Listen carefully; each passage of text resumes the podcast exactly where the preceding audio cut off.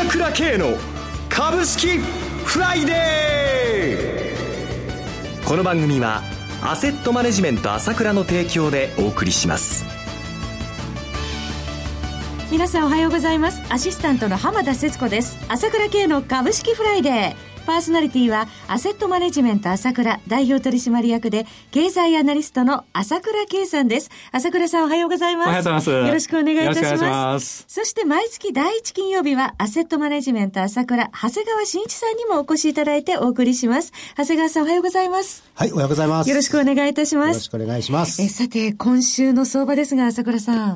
そうですね。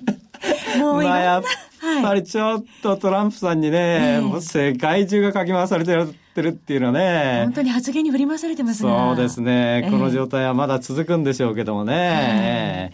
だ私言ってますけれども、まあ基本的にこの株高、それからドル高、それから金利高、これはもう動かないですね。はいこの中でじわじわじわじわいろんな調整が起きてるというだけなんですね。はい、でちょうど昨年もそうだったんですけども、2月のやっぱり S q の時ですね、2月の11日が安値だったんですけども、はい、この、この番組でね、ここはそこですよって言ったのを覚えてますけれども。2月12日の時でした。そうですね。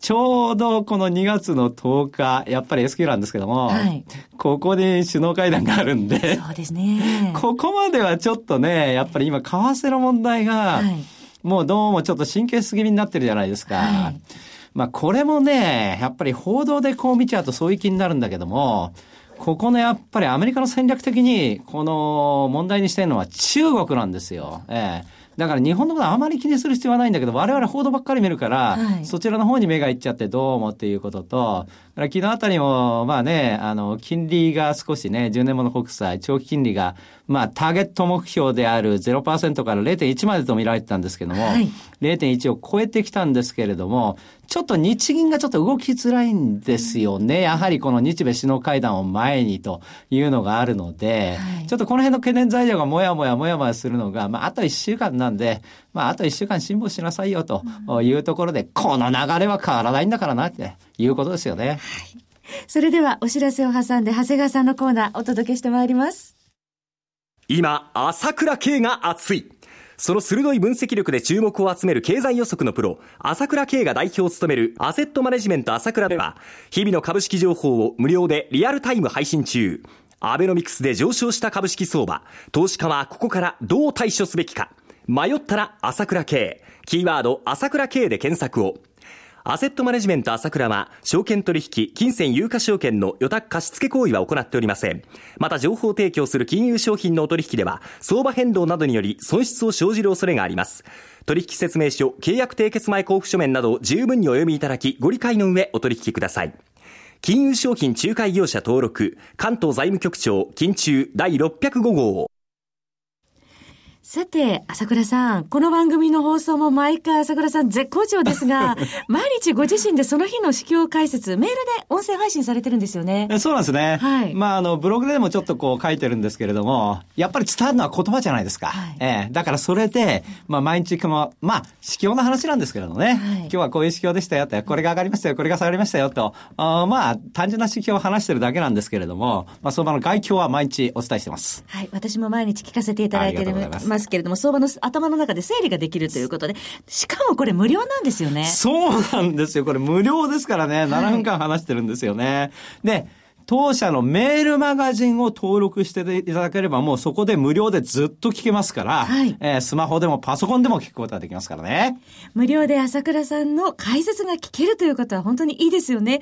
お聞きになりたい方、アセットマネジメント朝倉のホームページのトップページからですね、朝倉さんの写真の下に、市況情報メールマガジンを登録というバナーがあります。そちらにメールアドレスを登録してください。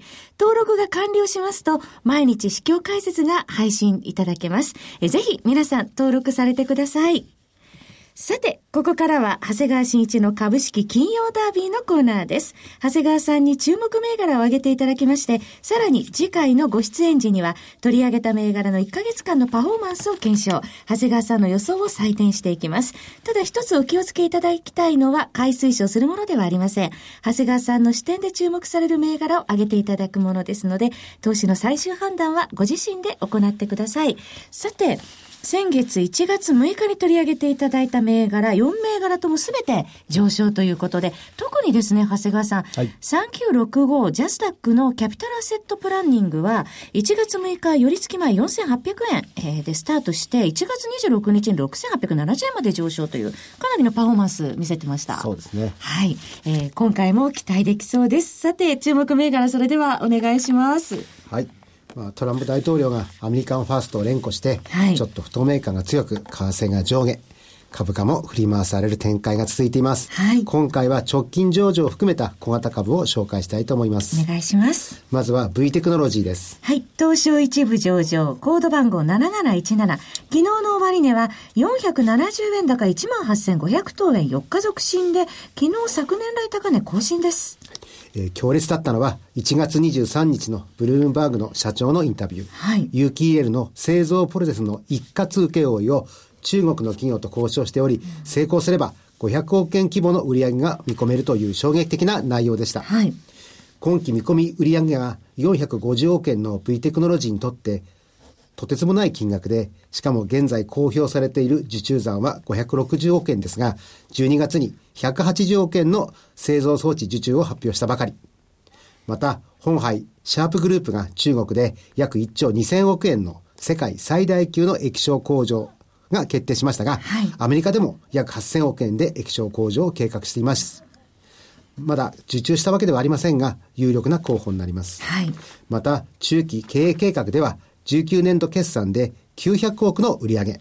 営業利益140億円の計画には、この有機 EL 装置の製造ライン一括の売上が見込んでいませんので、かなり上がってきてはいますが、まだまだ見込める可能性がありそうです。はい。えー、V テクノロジーご紹介いただきました。二つ目はいかがでしょうか？はい。えー、グレイステクノロジーです。はい。東証マザーズ上場コード番号6541。昨日の終値は600円高8560円。1月25日に9180円の上場来高値つけています。産業機械を中心とした各種マニュアルの作成、管理、運用を行う基幹システム e マニュアルの提供を行っています。はい、製造業では販売に必要なのは各種マニュアル。技術マニュアルの市場における状況は IT の発達や FA 化に伴って冊数やページ数は30年前と比較して約20倍以上に膨らんでいますが内容は進化していないそうです。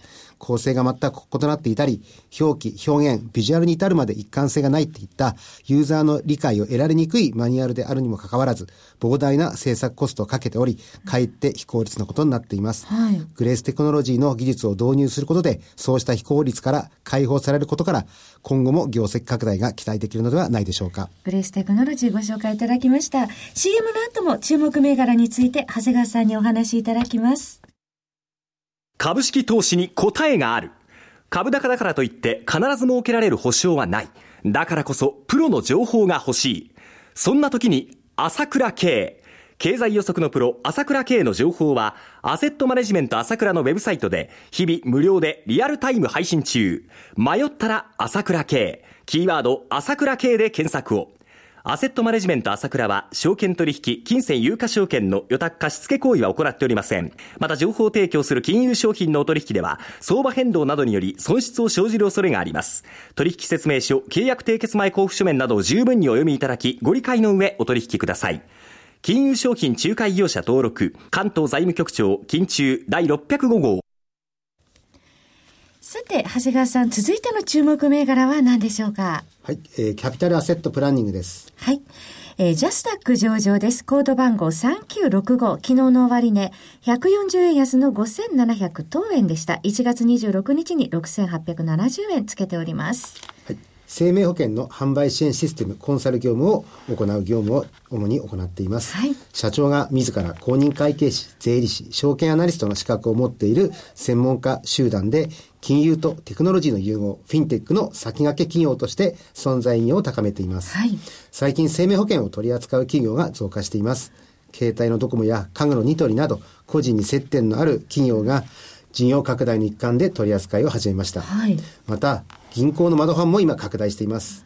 最近は定期保険や医療、がん保険などの取り扱いも増やしていて、あと最近増加しているのがペーパーレスの動きですね。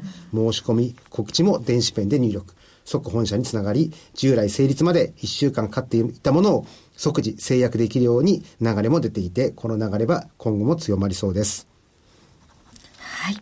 えー、キャピタルアセットプランニングご紹介いただきました。続いての銘柄いかがでしょうか？はい。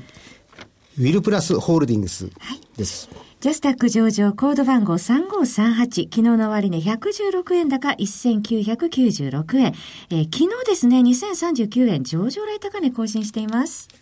日本の車は売れるのになぜアメリカの車は売れない、うん、理由はあると思いますが、はい、ホイールトランプ大統領。ウィルプラス社は輸入車の販売業者、BMW、ボルボなどの商品だけでなく、ジープやクライスラーの一部も取り扱います。現在の PR は8倍台で、配当利回りも1.6%あります。第一四半期決算は営業利益の進捗率は33%と、まずまずのスタートを切っており、隠れトランプ銘柄として注目も高まりそうです。はい。続いての銘柄いかがでしょうか？はい。えー、クルーズです。はい。えー、ジャスタック上場コード番号2138です。えー、昨日の終値44円安2919円でした。1月30日には3090円をつけています。はい浮き沈みが激しいゲーム事業は一部を除き撤退。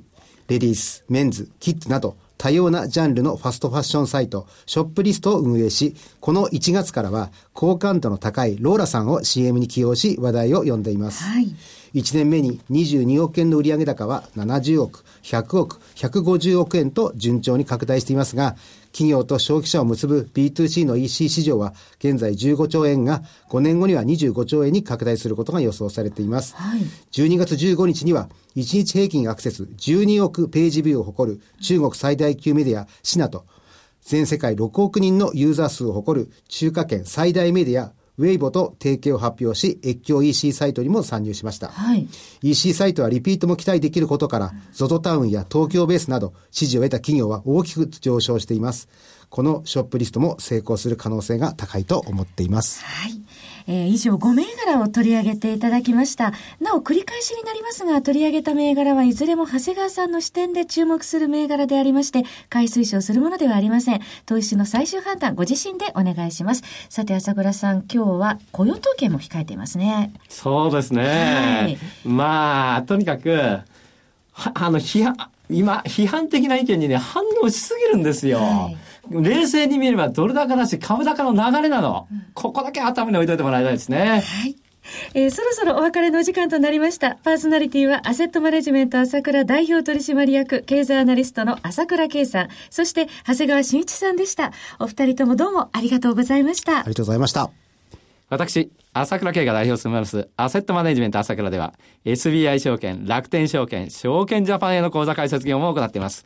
私どもホームページから証券会社の口座を作っていただきますと、週2回、無料で、銘柄情報をお届けするサービスがありますので、ぜひご利用ください。それでは今日は週末金曜日、頑張っていきましょうこの番組は、アセットマネジメント朝倉の提供でお送りしました。